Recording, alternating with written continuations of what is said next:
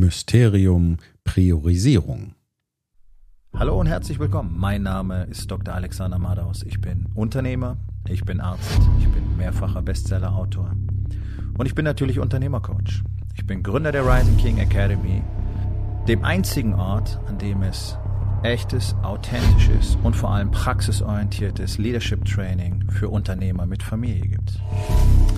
Herzlich willkommen zu meinem Podcast Unternehmerwahrheit. Entspann dich, lehn dich zurück und genieß den Inhalt der heutigen Episode. Für fast alle Unternehmer, mit denen ich in den letzten Jahren gesprochen habe, ist Priorisierung tatsächlich so eine Art Mysterium. Also, das ist dieser Satz, den ich immer wieder höre, ja, aber es ist doch alles gleich wichtig. Oder, ja, ich weiß nicht, wo ich anfangen soll. Oder, naja, aber ich weiß nicht, was ich tatsächlich jetzt zuerst machen soll. Oder all diese Formulierungen, die eigentlich immer nur das Gleiche ausdrücken, nämlich, ich habe keine Ahnung, wie ich tatsächlich meine Aufgaben sortieren soll. Letztlich ist Priorisierung nichts anderes als die Sortierung von Aufgaben. Und nach über anderthalb Jahrzehnten in der Intensiv- und Notfallmedizin kann ich, glaube ich, ein bisschen was über Priorisierung erzählen. Denn typischerweise begegnen dir dort Menschen, die mehr als nur ein Problem haben, sondern die haben ähm, ja eine Vielzahl von Problemen, die ineinander greifen, aufeinander aufbauen und ähm, sich wechselseitig verschlimmern. Und am Schluss haben wir dann einen Menschen, der zum Beispiel in akuter oder subakuter Lebensgefahr ist. Und jetzt geht es darum, die richtigen Dinge in der richtigen Reihenfolge zu tun. Das ist eine Situation, die, wenn du sie nicht wirklich gewöhnt bist, also ein Profi bist, chaotisch ist. Das ist ein bisschen ähnlich wie auf dem Schlachtfeld. Natürlich fliegen dir dort keine Kugeln um die Ohren und du bist selber nicht mit dem Tode bedroht. Ähm, aber es geht immer noch um menschliches Leben und es geht darum, dass du wirklich auch hier signifikante Fehler machen kannst innerhalb von einer Sekunde, die dazu führen, dass jemand anders möglicherweise sein Leben verliert oder ähm, ja, einen ganz anderen, viel schwereren und unnötigen Verlauf hat in seiner Erkrankung, in dem Geschehen, was da gerade so ihm passiert. Also das ist schon ein Bereich, der mit auch einer hohen emotionalen Anspannung versehen ist. Und natürlich ist es auch hier ganz erheblich, die Emotionen in diesem Moment kontrollieren zu können. Und das ist etwas, was eine Grundregel ist. Also immer wenn du Entscheidungen treffen willst, immer wenn du Entscheidungen treffen musst, ist es wichtig, zuerst zurückzutreten und deine Emotionen, deine Gefühle zu kontrollieren, denn in einem emotionalen Zustand kannst du keine guten, vernünftigen Entscheidungen treffen. Das sind dann keine Bauchentscheidungen, sondern sind einfach schlechte Entscheidungen. Ja? Mm, das ist etwas, was du einfach mal so annehmen musst, denn das wird dir jeder Mensch auf der Welt, der in ähnlich chaotischen Bedingungen ähm, hoch signifikante Entscheidungen innerhalb kürzester Zeit treffen musste oder muss, berichten wird. Wenn du mit Emotionen drin bist, geht das Ganze schief. Ja? Also das ist immer die Grundlage. Auch wenn es darum geht, zu priorisieren. Natürlich ist es nichts anderes, als eine Serie von Entscheidungen zu treffen. Nun, wenn ich jetzt da einen Patienten treffe, dem es richtig schlecht geht, dann muss ich zuerst eines tun, nämlich alle verfügbaren Daten erfassen. Das gilt auch immer. Ohne Daten, ohne Fakten ist es ein bisschen schwierig, vernünftig zu entscheiden. So, und jetzt muss ich das Ganze sortieren und dann eine Reihenfolge bilden, in der ich vorgehen will. Und das ist natürlich auch etwas, was mit der Erfahrung ähm, immer einfacher wird. Aber letztlich lässt sich immer eine Reihenfolge bilden, weil es einfach Dinge gibt, die wichtiger sind als andere. Ganz einfaches Beispiel. Das, was mich zuallererst interessiert, ist, hat der Patient einen Blutdruck, hat er einen Puls, und atmet der. Und kommt genügend Sauerstoff in seinem Blut an. Das sind die ersten Dinge, die mich interessieren. Das heißt, hier werde ich priorisieren, um das, wenn es nicht so ist, wie es sein sollte, wiederherzustellen. Um da auf ein zumindest notwendiges Mindestmaß zu kommen. Und dann können wir uns um alle anderen Dinge kümmern. So. Jetzt äh, bin ich selber niemand aus dem chirurgischen Notfallbereich, aber ist völlig egal, weil du bekommst natürlich sehr viel mit und äh, im äh, Laufe des Studiums habe ich natürlich auch Zeit in der Chirurgie verbracht. Und wenn natürlich die Ursache für den niedrigen Blutdruck und den schlechten Zustand des Patienten eine schwere Blutung ist, dann muss ich zuerst diese Blutung stoppen. Ansonsten wird das Ganze ein bisschen schwierig. Ja? Ähm, ohne jetzt hier medizinisch fachspezifisch zu werden, Ich denke, jeder erfasst so ungefähr, was gemeint ist. So, ähm, wenn man sich einfach nur auf diese Punkte konzentriert, dann wird es tatsächlich schon fast simpel. Denn es bringt mir nichts, äh, dem Patienten Medikamente zu geben, die seinen Blutdruck anheben, wenn auf der anderen Seite ähm, die Oberschenkelarterie äh, verletzt ist und äh, da einfach massenhaft Blut aus dem System austritt und damit den Blutdruck natürlich senkt. Am Schluss äh, ist es eine hydraulische Geschichte. Ne? So, also ich denke, das Bild wird relativ klar. Ich muss mich um die Dinge kümmern, die zuerst eine Rolle spielen. Das ist in deinem Business nicht anders. Und dieser Satz, ja, es ist ja immer alles gleich wichtig, der kommt einfach nur zustande, weil sich niemand wirklich mal damit auseinandersetzt, was denn tatsächlich so wichtig ist in diesem Moment, an diesem Tag, in dieser Woche. Das ist das Einzige, was fehlt. Und dafür gibt es ganz, ganz simple Strategien, die, wenn du die konsequent anwendest, dir äh, in mindestens 80 Prozent der Fälle ein sehr klares Bild sofort geben werden. Und wenn du das ein bisschen trainierst, dann kriegst du eine nahezu 100 Prozent Quote hin, weil du einfach einen Blick dafür entwickelt hast, notwendige Perspektive entwickelt hast, dafür, was tatsächlich eine Rolle spielt. Und in einem Unternehmen, in einem Business ist das ganz einfach. Es geht jeden Tag darum, dass Geld verdient wird. So, das, das ist das, was die Nadel äh, bewegt, wie ich immer sage. Das heißt, hier gibt es ein paar Maßnahmen, die dafür ganz entscheidend sind. Das eine ist das kontinuierliche Marketing, was ja nicht am gleichen Tag Ergebnisse bringt, sondern was über die Zeit sich aufbaut und dann kontinuierlich weitergemacht und verbessert werden muss, damit wir auch dauerhaft diese Ergebnisse bekommen können. Punkt Nummer zwei, Leadership. Das heißt, ich muss mich um mein Team kümmern. Ich muss mich darum kümmern, dass alle haben, was sie brauchen. Ich muss gucken, braucht jemand meine Unterstützung? Muss ich jemanden gerade coachen? Muss ich ihn anleiten? Ähm, muss ich irgendwo eingreifen, weil dort die Dinge nicht so laufen, wie sie funktionieren? Und zwar im Sinne jetzt, ähm, die involvierten Menschen herausfinden zu lassen, was anders gemacht werden muss. Nicht um hinzugehen und denen zu sagen, was sie tun sollen. Manchmal muss man das auch, aber das ist eher ähm, nicht häufig der Fall. Ich will es mal vorsichtig formulieren. Ähm, bei guter Leadership ist es eher selten der Fall, tatsächlich sogar. Und da liegt mein Augenmerk drauf. Also tun wir heute etwas, das dazu führt, dass unser Business weiter Geld verdient. Fulfillment, Marketing, Service, Sales, Angebotserstellung. Das sind alles Dinge, die da drin eine Rolle spielen. So. Du kannst unmöglich alle Hüte aufhaben da drin. Und das ist das Ding. Die allermeisten von euch setzen sich halt alle Hüte auf und haben überall die Finger drin und kontrollieren alles nach. Das nennt man Micromanagement. Das betrifft mindestens neun von zehn Unternehmern. Und auch hm, alle die, die jetzt spontan behaupten, mache ich nicht, doch, machst du. Wenn du mal deine Mitarbeiter fragen würdest und wenn die auch dir genug vertrauen, um denen ehrliche Antwort zu geben, dann würdest du ganz schnell merken, oh ja, ich bin ein Micromanager. So, Micromanagement lähmt Organisationen, lähmt Menschen, lähmt Eigeninitiative, Eigenverantwortung, ist gleichzeitig auch kein Zeichen von Wertschätzung, kein Zeichen von Vertrauen und dann sind wir in diesen ganzen Punkten Motivation und so weiter. Aber das ist nicht das Thema dieser Episode. Also Marketing, Leadership sind zwei Punkte, die jeden Tag definitiv auf dem Plan stehen. So, all die anderen Sachen, um die du dich die ganze Zeit kümmern musst, um die musst du dich wahrscheinlich gar nicht kümmern, denn dafür hast du ja Mitarbeiter, nicht wahr? Und wenn eine deiner Hauptaufgaben ist, sich um die Mitarbeiter, also um das Fulfillment der Mitarbeiter zu kümmern, sprich erledigen die ihre Aufgaben ordentlich und alles nachzukontrollieren, dann hast du so grundlegend nicht verstanden, worum es beim Unternehmertum geht.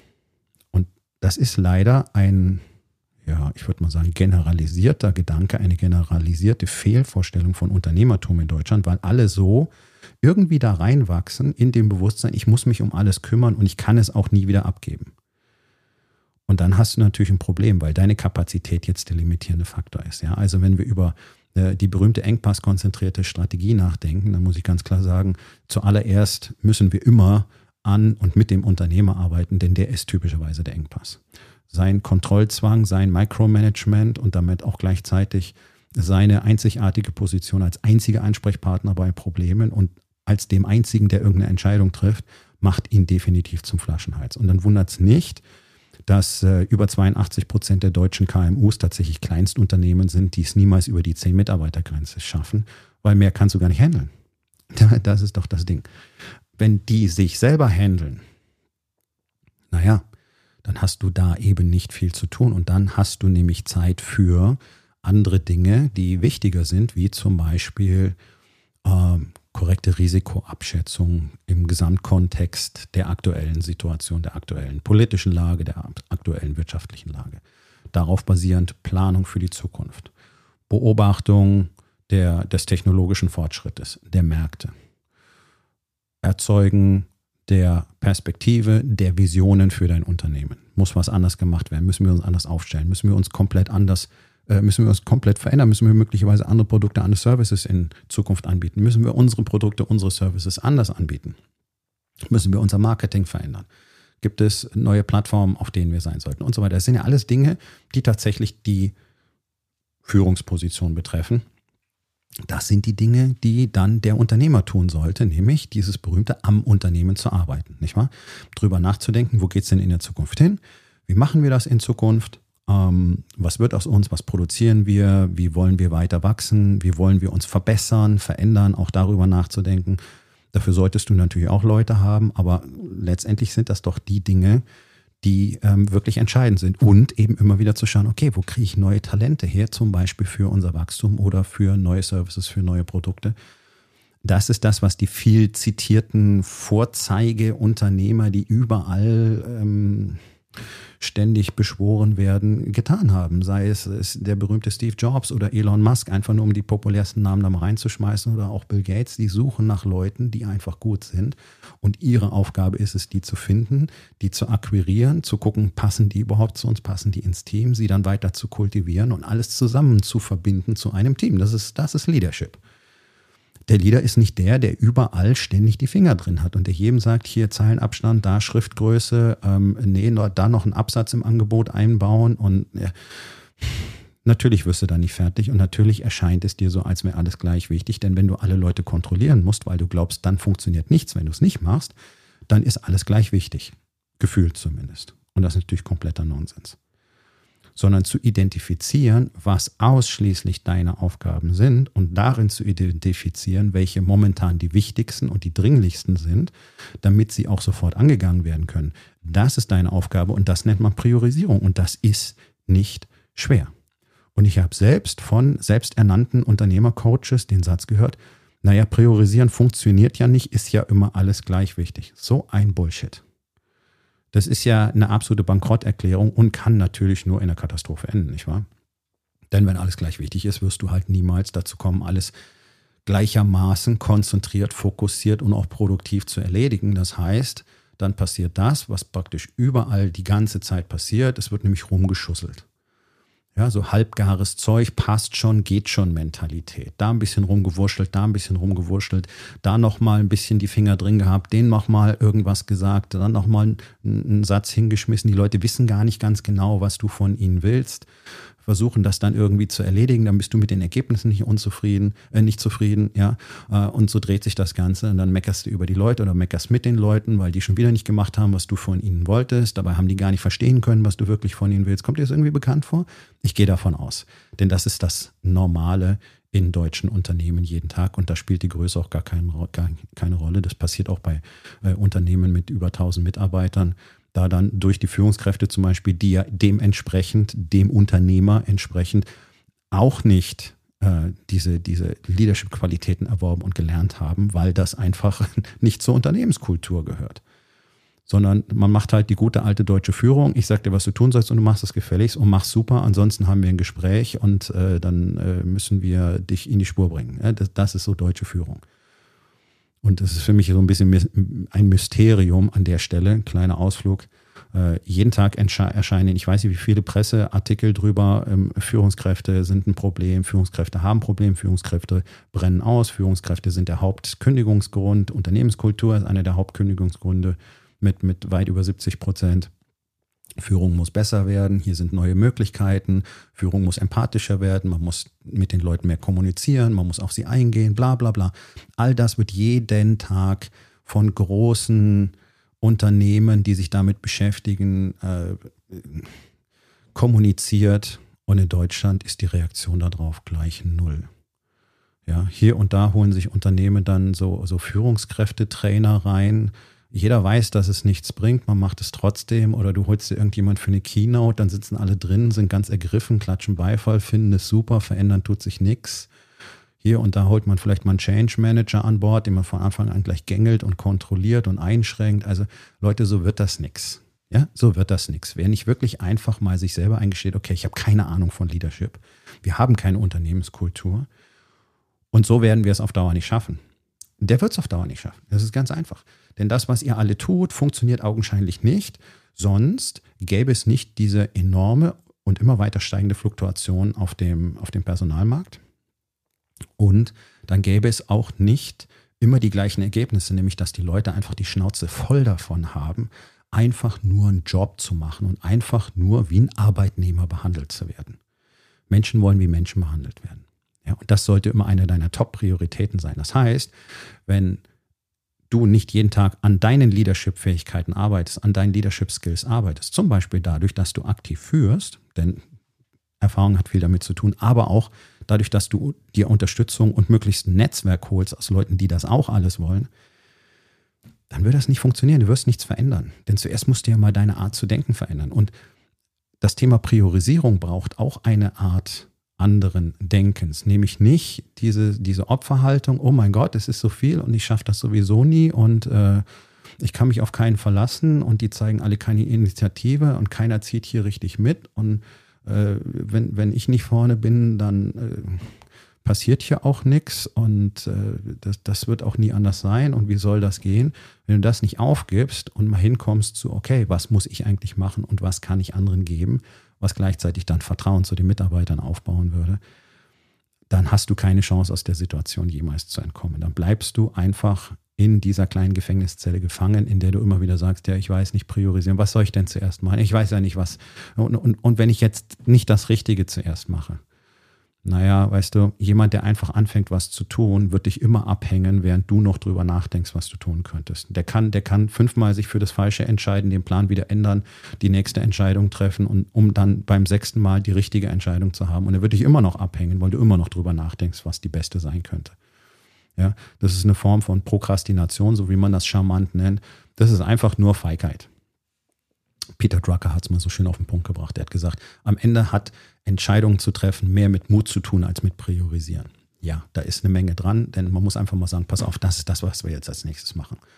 Und falls du übermorgen bemerken solltest, war nicht die richtige Richtung, dann kannst du es ja ändern, trifft man noch eine Entscheidung. Das ist das Schöne an Entscheidungen. Du kannst unendlich viele Entscheidungen treffen. Und du kannst sie je, je, jederzeit revidieren. Du kannst jederzeit eine andere Entscheidung treffen. Das ist ja das, was wir uns zum Beispiel in unserer Politik wünschen würden. Es ist ja okay, dass die falsche Entscheidung treffen, aber da muss man doch bereit sein, die Fakten mal zu akzeptieren, einfach mal die Zahlen zu nehmen und zu sagen, okay, war offensichtlich Kacke, haben wir uns anders vorgestellt, wir hatten eine tolle Idee, so funktioniert es nicht, pass auf, wir machen jetzt was anderes. Dafür ist dir in neun von zehn Fällen keiner böse. Und Leute, die rummosern und sagen, yeah, siehst du, das hätte man ja gleich wissen können, ja, die gibt's immer das ist egal. Selbst wenn du 100% richtige Entscheidung triffst, wirst du immer noch diese Leute, die sagen, ja, aber man hätte es ja auch anders machen können. Das ist einfach menschlich, das gehört dazu. Und wenn du dich dran, darum kümmerst, dann ähm, bist du eh schon auf der Überholspur zum Unglücklichsein, denn das sind nicht die, die deine Entscheidung zu treffen haben und diese zu verantworten haben. Und dementsprechend spielt so eine Meinung dann auch extrem wenig eine Rolle. Ja? So. Jetzt bleibt natürlich die brennende Frage, ja, aber äh, was ist denn jetzt mit Priorisieren? Wie geht das denn? Was ist denn hier mit meinen 300 Items auf meiner To-Do-Liste oder 600 oder 1200? Ihr glaubt nicht, was ich da schon alles erlebt habe. Da waren Leute dabei, die haben wirklich fast zehn Jahre lang To-Do-Listen anwachsen lassen, die weit über 1000 verschiedene Items haben. Was soll denn das? Das ist doch kompletter Nonsens. Das ist doch per se schon kompletter Nonsens. So eine Liste nimmst du und verbrennst sie, ohne noch einen Blick drauf zu werfen, weil es kompletter Quatsch ist die wird niemals bearbeitet werden und sie wird dich einfach nur in den Wahnsinn treiben und sie wird ja immer länger. Ja. Und das bringt auch keinen Sinn, äh, da drin dann irgendwie zu sortieren, weil selbst bei äh, äh heftigsten Bemühungen bleiben am Schluss immer noch 600 Items übrig. Und die, die, die sind aber auch wirklich alle wichtig. Die kann man, nee, da kann ich nicht weiter kürzen. Komm, das ist Bullshit. So funktioniert kein Leben und so funktioniert auch kein Unternehmen. Es gibt in keinem Unternehmen für eine Führungsrolle 600 Dinge, die gleichermaßen wichtig sind und die erledigt werden sollen. Ist doch Quatsch. Es überschreitet doch bei weitem jede Kapazität. Für 600 Dinge brauchst du mindestens 500 Leute. Ja, so. Und dann haben wir das ordentlich aufgetaucht, äh, aufgeteilt. Das heißt, für dich ist es relativ simpel. Ähm, ich nutze dafür immer einen dreistufigen Prozess. Der funktioniert jedes Mal und er ist tatsächlich so einfach, wie er sich anhört. Man muss sich bloß mal hinsetzen und es machen. Und nein, die Antwort ist nicht, das kann nicht funktionieren, weil es so einfach ist, sondern es funktioniert, weil es so einfach ist. Alle Dinge, die funktionieren, sind am Ende simpel. Das ist die wichtigste Strategie überhaupt, die Simplifizierung, Dinge wegzulassen. So, also nochmal konkret der Tipp, wenn du eine To-Do-Liste hast, die mehrere hundert Items erfasst, verbrenn sie. Schmeiß sie weg. Die ist komplett nutzlos. Was du brauchst, ist eine Not-to-Do-Liste. Mal aufschreiben, was du alles nicht machen sollst. Und da sind wir schon in der richtigen Richtung unterwegs. Also, es gibt, es gibt eine begrenzte Anzahl von Dingen, die du machen musst. Alles, was mit Micromanagement zu tun hat, kann sowieso nicht auf der Liste landen, denn das sind alles Dinge, die Menschen erledigen sollen, die schon für dich arbeiten ist es nicht deine Aufgabe, ihnen ständig die Welt zu erklären. Ich weiß, dass sich das gut anfühlt, wenn man der Einzige ist, der alles weiß. Und ich weiß, dass es sich gut anfühlt, wenn man ständig den Tag retten kann. Ja, so der Superheld, der dann plötzlich auftaucht und haha, jetzt ist alles wieder gut. Und ich weiß, dass es das Ego unglaublich befriedigt, wenn man tollere Sachen weiß oder wenn man überall einen Kommentar dazu geben kann. Es hilft bloß nicht.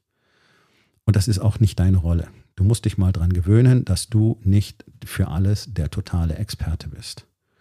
Ja, und äh, ich bringe dieses Beispiel nicht ohne Grund. Es gibt tatsächlich nicht wenige, die dann den Leuten wirklich erzählen, welche Schriftgröße sie bei der Angebotserstellung benutzen sollen. Leute, sowas ist kompletter Bullshit. Das ist ja alleine eine Meinungsfrage. Ja, der eine findet das besser, der andere findet das besser, spielt doch gar keine Rolle. Worum geht es denn bei einem Angebot? Um das, was drinsteht, nicht wahr? Nicht um die Schriftart, nicht um die Schriftgröße, nicht um den Zeilenabstand. Sollte vernünftig lesbar sein. Tada. Fertig. Und das kann tatsächlich glaube ich, jeder erwachsene Mensch, der es geschafft hat, eine Arbeitsstelle zu bekommen, selber entscheiden. Ja? Also ich meine das ganz im Ernst. Hört mal mit dieser ganzen Kacke auf. Und ich weiß, dass viele von euch sich da drin verzetteln. Ich weiß von Leuten äh, im, im produzierenden Handwerk, die unglaublich viel damit zu tun hätten, mit ihren Leuten richtig zu kommunizieren, die richtig zu führen und äh, tatsächlich an, an Systemen, Strukturen und Prozessen zu arbeiten. Und die setzen sich dann lieber hin und suchen selber im Internet äh, Schwerlastregale fürs Lager aus, weil sie keinem zutrauen, dass er die richtige Entscheidung treffen könnte. Äh, möglicherweise aus Furcht davor, dass wir ein paar Euro zu viel ausgeben könnten, weil es woanders billige gibt oder whatever. Hey, da brauchst du dich doch nicht wundern, dass das Thema Priorisierung nicht klappt. Ja, so, also mach, mach dir eine Liste und diese Liste ist nicht wahnsinnig lang mit den Dingen, die tatsächlich zu erledigen sind. Da steht zum Beispiel drauf, wie mh, hm, etablieren eine Marketingstrategie. Ja, das muss jetzt nicht klein-klein sein. Dieses Item selbst hat dann weitere Dinge, die getan werden müssen, aber das ist dann im Prinzip wie ein Projekt zur Hand haben. Ja, sondern jetzt geht es einfach mal darum, Überblick zu bekommen. Also, wir haben kein Marketing, wir müssen Marketing aufbauen. Wir haben keinen richtigen Sales-Prozess, wir müssen Sales-Prozess aufbauen. Wir müssen Systeme und Prozesse installieren. Ich muss Leadership lernen. Wir müssen an unserer Kultur arbeiten. Wir wollen besser miteinander kommunizieren und so weiter. Ja? Und dann sind die Dinge, die tatsächlich du direkt machen musst. Möglicherweise hast du irgendwelche Skills, die nur du einbringen kannst ins Unternehmen, wie zum Beispiel drüber nachdenken, was das nächste Produkt sein soll, was ihr auf den Markt bringen wollt. Das kann man dir nicht abnehmen. Ja, und da gibt es Dinge im Tagesgeschäft, wie zum Beispiel, keine Ahnung, Jour fix oder Mitarbeitergespräch, was du führen musst, oder ein Onboarding-Prozess oder eben äh, Sorge für das Team oder whatever. So. Also, was ich damit sagen will, diese Sachen sind an dieser Stelle noch relativ grob gefasst. Ja? So wie ich am Anfang gesagt habe. Blutdruck, Puls, Atmung. Das ist jetzt, das ist jetzt nicht wahnsinnig abgedreht, speziell hochkomplexes Fachwissen, sondern hey, was, was brauchen wir eigentlich? So. Ähm, da mögen auch Dinge aus dem privaten Bereich draufstehen. Zum Beispiel einen Platz für dein Fitnesstraining am Tag finden. Oder ähm, mehr Zeit für Gespräche mit deiner Frau, wenn es um die Kindererziehung geht oder so. Und da hast du natürlich auch schon Punkte, die nur du machen kannst, die bleiben dir. Und das ist der Schritt Nummer zwei, nämlich jetzt nachdem du diese Liste erstellt hast, mal zu gucken, okay, was sind denn Dinge, die tatsächlich tatsächlich nur ich machen kann. Nicht Sachen, wo du der Meinung bist, du kannst es besser oder da weißt du mehr davon, sondern Dinge, die ausschließlich du machen kannst, die niemand anders er erledigen kann. Da bleibt gar nicht so wahnsinnig viel übrig. Der Rest ist all das Zeug, was du outsourcen musst. Das heißt, was du an deine Mitarbeiter abgeben musst oder wofür du möglicherweise einen neuen Mitarbeiter brauchst. Vielleicht habt ihr niemanden, der sich mit Marketing befassen kann, der überhaupt eine Ahnung davon hat, der Kapazitäten dafür hat. Okay, dann würde sich hier ein neues To-Do ergeben, nämlich jemanden für Marketing zu finden. Und das kommt dann mit auf die Liste und kann nun auch wieder priorisiert werden. Kannst nur du das machen? Nee, wahrscheinlich nicht. Also, wer sorgt sich jetzt um die Mitarbeitersuche? Vielleicht bleibt es aber auch bei dir, weil alle anderen ausgelastet sind und du halt die Leute alleine einstellst. Whatever. Ich würde mir immer Unterstützung suchen an der Stelle, aber das ist nicht das Thema dieser Episode. So, ich hoffe, du kriegst langsam so ein bisschen Bild. Also du hast die, die, die Liste mit den Dingen, die erledigt werden müssen, tatsächlich erledigt werden müssen, keine 100, keine 50, vielleicht 10. Und jetzt weißt du auch, welche Dinge unverhandelbar nur du machen kannst. Okay, jetzt hast du das Konzentrat. Alles andere kriegt jemand anders. Ja? Und du wirst merken, wenn du den ganzen Micromanagement-Kram rausnimmst, ist deine Liste eh schon unheimlich kurz geworden. Das ist nämlich dieses ganze Geschwätz, es ist so unglaublich viel zu tun. Das stimmt gar nicht.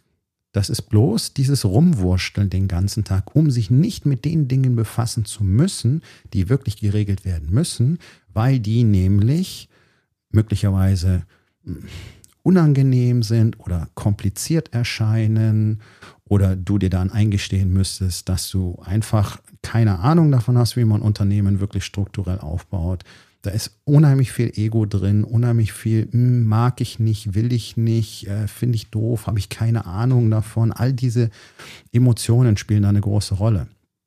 Und ich weiß nun mal als Fakt, dass so gut wie kein deutsches Unternehmen vernünftig belastbare Systeme, Prozesse und Strukturen etabliert hat. So gut wie keins. Ein paar haben da ein bisschen was, bei ein paar ist es sogar ganz gut, wirklich gut ist es so gut wie nirgendwo und der allergrößte Teil hat praktisch gar nichts.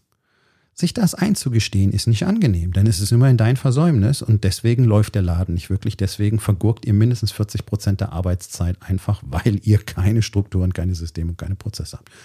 Okay, das Entscheidende an der Stelle ist einfach mal zu sagen, ja, so ist es und jetzt machen wir es anders. Und dann kommt es auf die Liste. Also wir werden Strukturen, Prozesse und Systeme etablieren installieren und dann wird alles besser werden. Das braucht ein bisschen Zeit, das braucht Training, das braucht auch Beratung. Sowas alleine zu machen, dauert einfach sehr, sehr lange. Du möchtest dir immer so viel Zeit wie möglich sparen und wenn du durch Einsatz von Geld Zeit sparen kannst, ist das immer ein gutes Investment. Das gleiche gilt für, für das Installieren einer Unternehmenskultur, das gleiche gilt für das Leadership-Training von dir und wenn du Führungskräfte hast, von deinen Führungskräften ähm, und all diese Dinge. Dafür solltest du dir, meiner Meinung nach, musst du dir dafür externe Hilfe holen weil dir das unfassbar viel Zeit und Geld spart.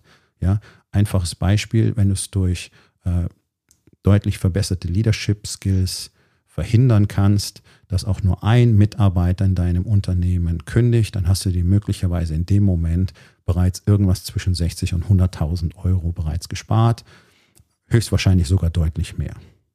So, wenn ein Leadership Coach dich pro Jahr, sagen wir mal 50.000 Euro kostet, hast du immer noch, wenn wir nur von 60.000 ausgehen, 10.000 Euro Gewinn gemacht. Bei 100.000 Euro hast du schon einen Return on Investment von 1 zu 1 und darüber hinaus. Und das ist, wenn nur ein Mitarbeiter geht. Ja? Und das ist ja nicht, das Einzige, was passiert, wenn dein Leadership besser wird, sondern Produktivität geht nach oben, Fehlerquote geht nach unten, Zufriedenheit wird höher, Motivation wird höher, Eigeninitiative wird höher, etc. pp. Das heißt, du sparst dir unfassbar viel Geld. Trotzdem möchten deutsche Unternehmer kein Geld für Hilfe und Beratung ausgeben, weil das so teuer ist. Und deswegen verbrennen sie weiterhin hohe sechsstellige bis siebenstellige Beträge pro Jahr, die sie nicht haben die nicht auf deiner Habenseite einschlagen und auch nicht auf der Gewinnseite äh, am Ende eine Rolle spielen können, weil du das Geld einfach vergurkst. Das passiert, wenn man nicht priorisieren kann. Diese Dinge zu lernen, hat allerhöchste Priorität zum Beispiel. Denn nur so kann ein Unternehmen besser werden. Ist ganz einfach. Ist wirklich super simpel. Ja? So, also Liste schreiben, rauskristallisieren, was kannst nur du. Zwei Stufen bisher. So, die dritte Stufe ist, an die Dinge, die nur du tun kannst und gerne auch an die anderen, die du outsourcen willst, mal eine Timeline dran zu hängen. Das heißt, bis wann muss das denn erledigt sein? So, dann haben wir Dinge, die haben sicherlich harte Daten Und dann haben wir Dinge, die haben flexible Daten. Also harte Daten haben zum Beispiel, keine Ahnung, wir ziehen in ein neues Büro. Na, das alte wird dann aufgegeben, das neue wird da bezogen. Oder wir brauchen, äh, keine Ahnung, fünf neue Arbeitsplätze, bis die neuen Mitarbeiter kommen. Müssen ausgestattet werden, Hardware muss gekauft werden, Software muss gekauft werden. So, muss eingerichtet werden. Ja? Harte Daten. Und dann hast du weiche Daten, wie zum Beispiel das Kreieren einer neuen Vision für dein Unternehmen. Oder überhaupt mal so wertebasiert aufzuschreiben, wie eine Kultur im Unternehmen auf, ausschauen soll, damit wir die etablieren können und in Zukunft auch die richtigen Leute anziehen können, die dazu passen. Das sind softe Timelines. Die würde ich aber nicht so weit in die Zukunft schieben, ja, weil es sehr wichtige Dinge sind. Bloß, da ist eben kein hartes Datum, wo irgendwie der Hammer fehlt, wie, keine Ahnung, Jahresabschluss fällig oder so. Ja? So, und jetzt weißt du ganz genau, was ausschließlich du machen kannst. Du siehst auf dieser Liste, was du an andere abgeben kannst und du siehst die Timelines. Jetzt hast du schon mal einen wirklich schönen Überblick darüber, was eigentlich wirklich los ist. Und unser Gehirn liebt das, wenn wir zeitliche, wenn wir Reihenfolgen schaffen können. Also du hast jetzt hier auch erstmal eine zeitliche Abfolge da drin. Wunderbar. Drei Schritte bisher, super simpel. Und der vierte Schritt ist, jetzt sich das Ganze nochmal anzugucken, also deine Tasks, Tasks mit den Timelines dran und dann zu gucken, okay, was haben die denn für Konsequenzen, wenn ich das tue, wenn ich das nicht tue. Dann wirst du nämlich schön sehen, was tatsächlich zuerst erledigt werden soll. Also wenn alle komplett überlastet sind, Auftragslage wirklich gut, du bist komplett überladen, deine Mitarbeiter sind komplett überladen, ihr wisst, ihr braucht neue Mitarbeiter, dann ist die Mitarbeitersuche garantiert eine Top-Priorität, weil dadurch alles andere besser und entspannter wird. Mitarbeitersuche braucht Zeit. Wenn du die richtigen Leute finden willst, brauchst du noch mehr Zeit, als wenn du nur einen Hintern im Sitz haben willst. Typischerweise sechs bis acht Monate. Aber dann hast du auch eine ganz hohe Wahrscheinlichkeit, dass du jemanden hast, der wirklich ins Unternehmen passt, sich damit identifiziert, loyal zu der ganzen Geschichte ist und dementsprechend auch sich einfügen wird und die Performance bringen wird. Ja? So, also Jetzt hast du deine Timelines da drin und kannst außerdem nochmal in einem weiteren Durchgang entscheiden, okay, was sind die Konsequenzen? Zum Beispiel, wir haben alte IT-Systeme, hm, wenn uns da was passiert, sind vielleicht die Backups weg oder unsere IT-Sicherheit ist wirklich nicht da, wo sie sein sollte. Naja, das hat eine ganz hohe Priorität, hier ordentliches Material, ähm, ordentliche Betreuung möglicherweise auch anzuschaffen. Ja die Leute richtig auszustatten. Wenn Menschen bei dir arbeiten, müssen die gutes Material haben. Wenn du die auf Rechnern aus den 90er Jahren rumgurken lässt, dann brauchst du nicht drüber wundern, dass irgendwie die Arbeit so zäh und schleppend funktioniert und einfach viele Dinge gar nicht möglich sind. Äh, Stichwort äh, Technologiebusiness. Jeder Unternehmer ist im Technologiebusiness. Ja, und Digitalisierung heißt nicht einfach nur das Faxgeld rausschmeißen. Ja, aber solche Dinge haben halt hohe Priorität. Datensicherheit, Unternehmenssicherheit, Cybersecurity, Ausstattung. Also Infrastruktur. Was haben die Leute? Was brauchen wir für Leute? Was kann ich für die Leute tun? Was brauchen die Leute von mir? Das sind alles Dinge, die eine hohe Priorität haben. So, und jetzt kannst du hier wunderbar sehen, da sind Timelines, da sind die Abhängigkeiten und Prioritäten. Was passiert, wenn ich das jetzt nicht tue, wenn ich jetzt nicht anfange, Mitarbeiter zu suchen, sondern in drei Monaten? Naja, dann habe ich prospektiv möglicherweise ein Jahr lang keine Unterstützung, fange ich gleich an zu suchen, aber möglicherweise nur ein halbes Jahr lang keine Unterstützung. So, und dann kriegst du ein sehr schönes Bild davon.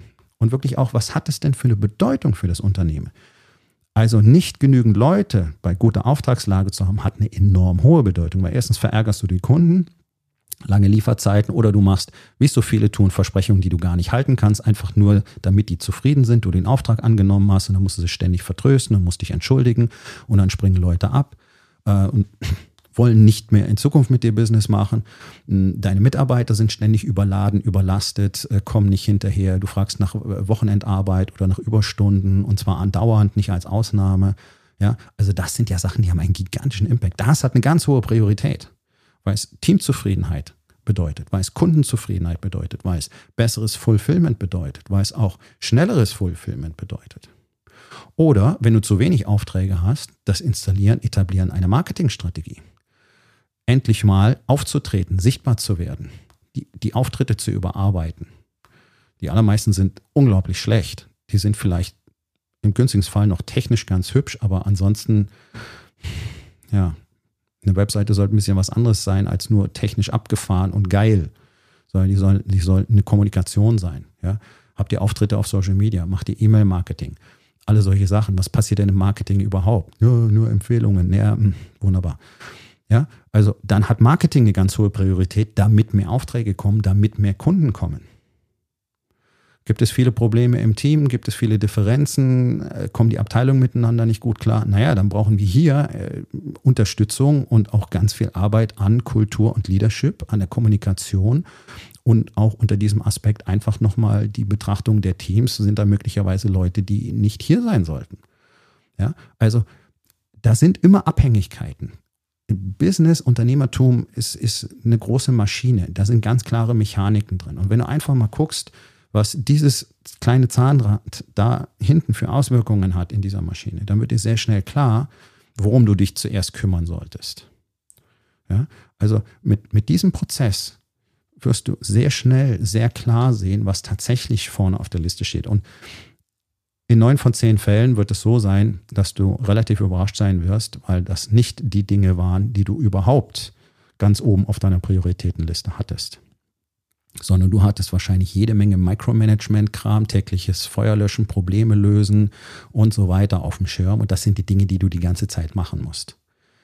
Aber am Fundament zu arbeiten, an der Struktur des Unternehmens zu arbeiten, um eben eine ordentliche Kultur zu etablieren, um eine ordentliche Kommunikation zu etablieren, um ein wirkliches Team zu kreieren, um wirklich Leadership dort zu haben und das Ganze zum tollen Arbeitsplatz zu machen, wo wirklich große Synergien entstehen und dadurch auch eine hohe Produktivität und die Fehlerquote runtergeht und die Misskommunikation runtergeht und deswegen die verschwendete Arbeitszeit runtergeht und die Personalfluktuation runtergeht.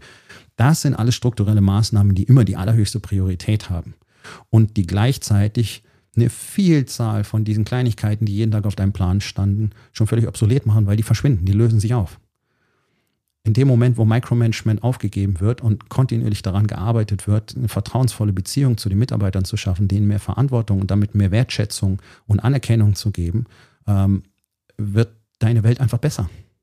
Du wirst weniger Stunden arbeiten müssen, du wirst weniger Chaos haben, du wirst weniger Stress haben, du wirst entspannter nach Hause kommen, du wirst dich freier fühlen, du wirst dich öfter mal wieder tatsächlich glücklich fühlen, weil du jetzt endlich die Möglichkeit dafür geschaffen hast. Ja, das ist die Stellschraube. Und ihr sucht alle nach mehr. Ihr sucht alle nach, nach zusätzlichen Tools, Softwarelösungen und Strategien, die euer Leben leichter machen sollen. Dabei ist ja der Unternehmer in aller Regel die Ursache der ganzen Probleme, die dort existieren.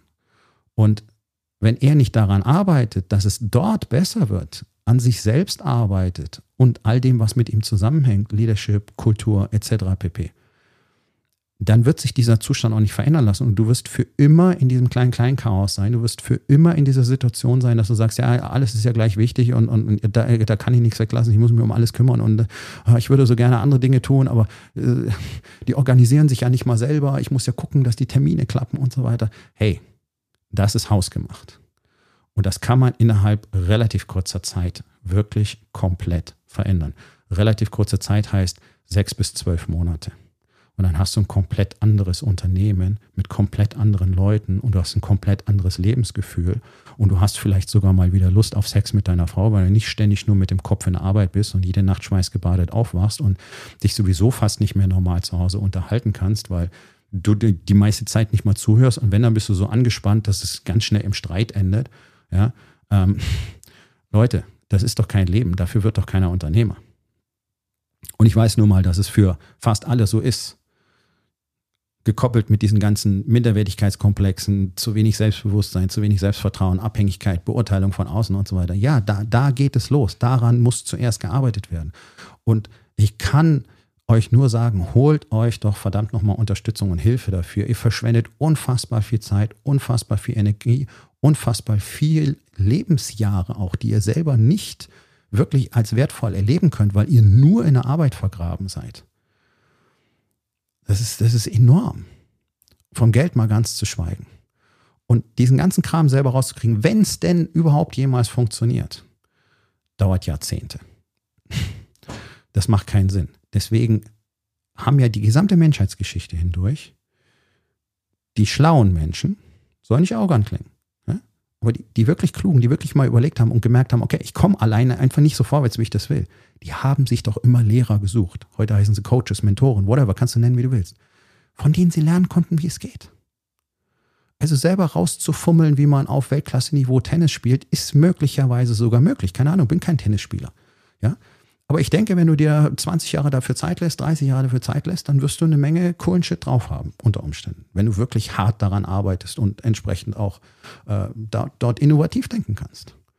Du könntest dir aber auch einen wirklich fantastischen professionellen Tennistrainer nehmen, der andere Wimbledon-Sieger schon trainiert hat, und dann wärst du vielleicht in fünf Jahren auf dem Level. Naja, was würde das bedeuten? Ja. So. Also auch das gehört mit auf eure Prioritätenliste. Dieses alleine vor sich rumschusseln, keinem sagen wollen, dass irgendwas nicht funktioniert. Gleichzeitig glaubt ihr alle, ihr seid alleine. Leute, ihr habt alle die gleichen Probleme. Sprecht da einfach mal miteinander und holt euch vielleicht dann kollektiv als Gruppe Unterstützung. Sowas geht doch auch. Ja, ich biete ja nicht umsonst ein Gruppenformat in der Rising King Academy an, damit wir eben miteinander sprechen können, damit wir voneinander lernen können und damit dieses Gefühl der Isolation mal aufhört, dass jeder denkt, ich bin der Einzige, der das nicht auf die Reihe kriegt, deswegen traut ihr euch nicht um Hilfe zu fragen, weil ihr denkt, dann wissen die anderen, ich kann das nicht und die können das bestimmt alle besser und dann denken die, ich bin doof und dann wollen die mit mir nicht mehr reden und dann mögen die mich nicht mehr. Hey, das ist alles Kacke. Das ist alles Kacke. Die Rising King Academy existiert jetzt seit 2018, ist wirklich ein toller Verbund ähm, aus, aus Unternehmern, die eben genau diese Dinge miteinander angehen, daran arbeiten, miteinander teilen. Naja, und eben auch dieses Gefühl loswerden, wow, ich bin der Einzige, der es nicht versteht auf dem Planeten, denn das ist einfach Quatsch. Das stimmt nie. Ja, so, also, wenn das für dich spannend klingt, dich mal in so einem Umfeld zu bewegen und wirklich mal zu lernen, wie Unternehmertum wirklich funktioniert. Und das ist nicht, das ist nicht herablassend gemeint, aber die meisten wissen einfach nicht, wie das funktioniert. Sondern ihr kennt so technische Bits und Pieces und glaubt, wenn man die zusammensteckt, dann hat man am Schluss ein Unternehmen. Und dann merkt ihr, nein, es funktioniert nicht. Und ich zeige euch, wie es alles zusammengehört. Ich zeige euch, wie es funktioniert und wo wirklich die wichtigen Stellschrauben sind und auch was ihr dann tatsächlich tun könnt. Ja, nicht nur das Wie, sondern auch das Was. Und wenn das für dich interessant ist, wenn du vielleicht wirklich mal was verändern möchtest, so insgesamt in deinem Leben, in deinem Unternehmen, in deinen Beziehungen, naja, dann lass uns miteinander sprechen. Geh auf rising-king.academy. Dort findest du alle Informationen und auch die Möglichkeit, direkt mit mir Kontakt aufzunehmen. Und wenn du es direkt erleben willst, nächste Woche, Donnerstag und Freitag, hier in Hamburg ist mein Workshop. Sind noch ein paar wenige letzte Plätze frei. Vielleicht gibst du dir einen Ruck, findest den Link zum Workshop auch auf der Seite Rising King äh, Academy ähm, unter Angebot. Und dann könntest du dort in zwei Tagen schon mal einen riesigen Vorsprung vor deiner Konkurrenz gewinnen. Denn das, was du bei mir lernst, lernst du woanders einfach nicht. Das ist nicht arrogant, sondern ich weiß es jetzt einfach aus den langen Jahren, die ich das schon mache. Und äh, ich bekomme ja auch mit, was auf dem Markt so los ist, nicht wahr? Gut, also rising-king.academy, gib dir einen Druck, lass uns miteinander quatschen und dann schauen wir mal, was ich für dich tun kann. Und ansonsten, wie immer, viel Erfolg äh, und vor allen Dingen viel Erfolg beim Priorisieren. Geh mal, geh mal durch diesen Prozess, den ich heute beschrieben habe, und du wirst merken, das verändert das Game komplett. Nun, das war's mit der heutigen Episode. Ich freue mich über jeden, der zugehört hat, und ich freue mich ganz besonders darüber, wenn du mir auf iTunes eine Bewertung und vielleicht sogar eine Rezension hinterlässt, wenn dir der Content gefallen hat, denn das hilft auch anderen dabei, diesen Content zu finden, damit sie auch davon profitieren können. Und miteinander ist genau das, was wir unbedingt lernen müssen. Und ich würde mich natürlich freuen, wenn du vielleicht in eins meiner Bücher reinschaust. Du wirst dort sehr viel Wert für dich finden. Und wenn es dir gefallen hat, hinterlass mir auch da auf Amazon bitte eine Bewertung und sag's doch einfach weiter, dass dir dieser Podcast gefallen hat und empfehle ihn deinen Freunden. Ich wünsche dir einen erfolgreichen Tag.